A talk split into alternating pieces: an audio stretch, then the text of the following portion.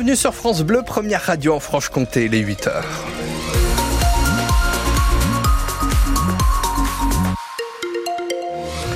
À 8 heures, si vous devez prendre la route actuellement, juste les ralentissements habituels, ça peut glisser encore dans certains secteurs. Le Russet, par exemple, euh, dans le Haut-Doubs, le pays horloger. Donc prudence à vous. Et s'il vient se passer quoi que ce soit, évidemment, vous êtes nos yeux 03 81 833 111. La météo, le temps pour euh, aujourd'hui. Euh, est-ce qu'on verra le soleil ou pas, Dimitri? Les chanceux seront dans le Haut-Doubs cet après-midi. Eux auront droit à de belles éclaircies. Pour les autres, ce sera une journée sous la grisaille, mais marquée par une grande douceur pour un début février. 8 à 10 à Vesoul, 11 à Besançon et même 12 du côté de Pontarlier. La colère est donc retombée pour les agriculteurs. En tout cas, tous les barrages ont été levés suite aux dernières annonces de Gabriel Attal, mais attention, ça pourrait reprendre si jamais les promesses n'étaient pas tenues. Claude Bruyot, vous avez rencontré près de Vesoul Bernard, qui n'était plus habitué aux manifestations paysannes depuis une quinzaine d'années et qui avait finalement décidé de participer à nouveau au premier jour de la mobilisation. On nous dit par devant, oui, oui, on vous aime bien, mais j'ose pas imaginer ce qu'on raconte sur nous derrière. Si ça, c'est en train de changer, c'est bien. C'était les mots de Bernard le 24 janvier dernier sur le rond-point de la Vaugine. Près de deux semaines plus tard, il a repris le chemin de sa ferme au Saunoise avec les mêmes certitudes. Je me rappelle bien avoir dit ça et on a eu l'assentiment de la majorité de, de la population. Mais Bernard a quelques doutes malgré tout sur l'image des agriculteurs à moyen terme. Moi, j'ai un peu peur que le soufflet va retomber. On reviendra à nous traiter de pollueurs avec nos gros tracteurs. Il demeure aussi très méfiant sur les premières aides financières, comme les 150 millions d'euros promis aux éleveurs. Il y a des virtuoses de la communication. Des millions, qu'est-ce que ça veut dire? Il faut les diviser par le nombre de personnes qui les reçoivent. Et les doutes de Bernard sont encore plus grands à propos de la pression administrative cauchemar des agriculteurs, appelés à disparaître selon le gouvernement. Si c'est les mêmes personnes qui vont simplifier les usines à gaz, je m'attends au pire. Dans un moment d'autocritique, Bernard ajoute aussi que cela est un peu la faute de sa génération. Dans les années 70, elle a appris à produire, mais n'a pas su régler le problème des marges bénéficiaires. Tout cela pour lui est une cause perdue, mais il prévient la colère peut revenir. Un reportage signé Claude Bruyot. Sinon, les premiers décrets euh, promis par le gouvernement pour venir en aide aux agriculteurs sont parus hier euh, au journal officiel. Le premier porte sur le gasoil. Il va permettre aux exploitants agricoles de demander dès le mois de février une avance de 50% sur le remboursement partiel de l'impôt sur les produits énergétiques. Un joli succès populaire cette année pour la percée du vin jaune à Arbois. Euh, ces trois jours de fête ont réuni pas loin de 35 000 personnes, 25 000 le samedi, 10 000 hier. On était d'ailleurs en direct ce week-end pour vous faire vivre l'événement, mais rien ne dit encore qu'il y aura bien une percée l'année prochaine en raison de problèmes structurels au niveau de l'organisation. Un blessé grave dans un accident hier soir à Héricourt en Haute-Saône. Cet homme d'une trentaine d'années fait partie des trois victimes d'un choc frontal qui s'est produit vers 20h30. Il a été hospitalisé à Besançon.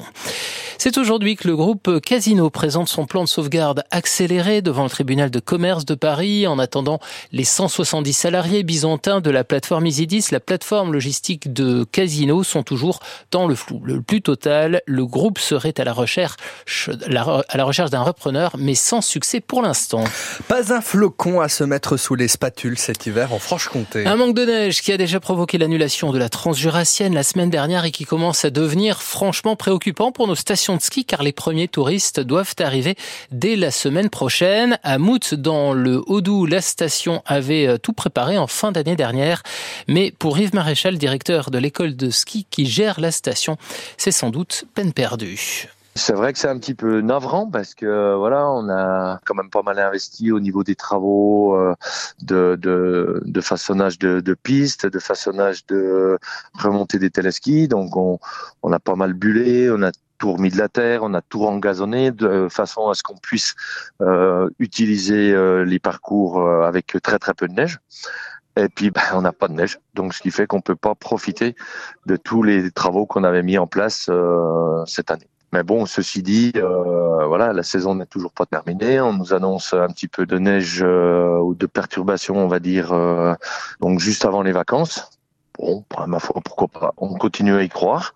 Et puis si on a ça, ben, ma foi, on va pouvoir faire le mois des vacances. Et puis avec ça, ben, on aura sauvé la saison. Et une absence aussi forte de neige à ce moment de l'hiver, c'est plutôt rare, soulignait encore il y a quelques minutes notre invité Nicolas Gottorb, le directeur de l'espace nordique jurassien, car même les sites nordiques d'altitude sont fermés en ce moment. Son interview est à retrouver sur francebleu.fr. Besançon. La Coupe du Monde de combiné nordique et un top 10 pour Matteo Beau qui termine 9e à Seefeld en Autriche. Maël Tirod lui finit 31e des concours dans des situations, dans des conditions compliquées marquées par la pluie et le vent. Et puis en saut à ski, c'est un peu plus difficile ces derniers temps pour Joséphine Panier sur le tremplin de Willingen en Allemagne. La sauteuse à ski a terminé 16e hier. Elle est toujours accrochée à la cinquième place du général de la Coupe du Monde. C'est 7 une Norvégienne qui remporte le concours avec un saut à 150 mètres.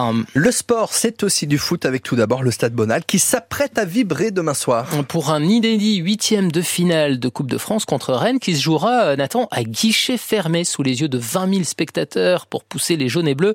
Parmi les habitués, Florian qui sera en tribune avec toute sa famille, collé serré dans la tribune sud et des grands-parents aux petits-enfants. Chacun va vivre le match à sa façon, Hervé Blanchard. Alex, 12 ans, est abonné à Bonal et suit les matchs en vrai connaisseur avec Florian, son papa. Mais quand mamie vient avec lui, eh bien ce n'est pas tout à fait le même degré d'expertise. Quand elle croit que ça bute, elle gueule, elle est déjà debout. Il a jamais but en général.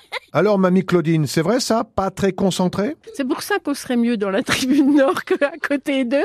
Ils sont très sérieux, ils sont dans la technique. Et nous, on est dans la fête. Et oui, parce que pour mamie Claudine et sa petite fille Mathilde, 7 ans, vivre un match à Bonal, c'est pour l'ambiance avant tout. Il y a des moments, je rigole avec mamie, quoi. Quand euh, on, toutes les deux, on crie et que ils sont en mode Mais arrêtez, arrêtez Laissez-nous regarder le match en paix Mais pour Émilie, la maman, ce qui compte, c'est d'être en famille à Bonal. C'est un vrai rendez-vous de famille, ouais. On est tous ensemble, donc c'est sympa de passer un moment tous les six. Ça rapproche un peu plus. C'est vraiment sympa. Et puis, toute la petite famille est forcément en jaune et bleu. Papy Dominique a même son porte-bonheur. Je l'ai toujours dans ma poche, à des fois je le mets, mais j'essaye de le mettre le plus souvent possible, parce que c'est souvent qu'il gagne quand j'ai le bob sur la tête. Que Papy Dominique ne l'oublie surtout pas ce mardi pour que sa famille et tout le peuple socialien revivent une nouvelle soirée de folie. Allez, Sochaux Sochaux. Rennes, huitième de finale de la Coupe de France. Ce sera donc demain soir à Bonal, à guichet fermé, on le rappelle. On jouait hier en Ligue 1, 1 à 0 pour Lyon face à Marseille. Un succès qui permet aux Lyonnais de sortir de la zone rouge. Ils sont désormais 15e du classement. Le sport, c'est aussi du judo avec le grand 8 pour Teddy Riner. Le colosse de Guadeloupe a remporté hier le Grand Slam de Paris, considéré comme le plus grand tournoi du monde. Et c'est de bon augure à moins de 6 mois des Jeux Olympiques. Médaille d'or aussi pour Roman Dico en plus de 78 kilos. Et puis c'est lui aussi un monstre dans sa discipline. Mathieu Van a décroché hier son sixième titre de champion du monde de cyclocross dans les labours de Tabor en République tchèque. Au terme d'un véritable cavalier seul, le premier français Clément Venturini termine 16e.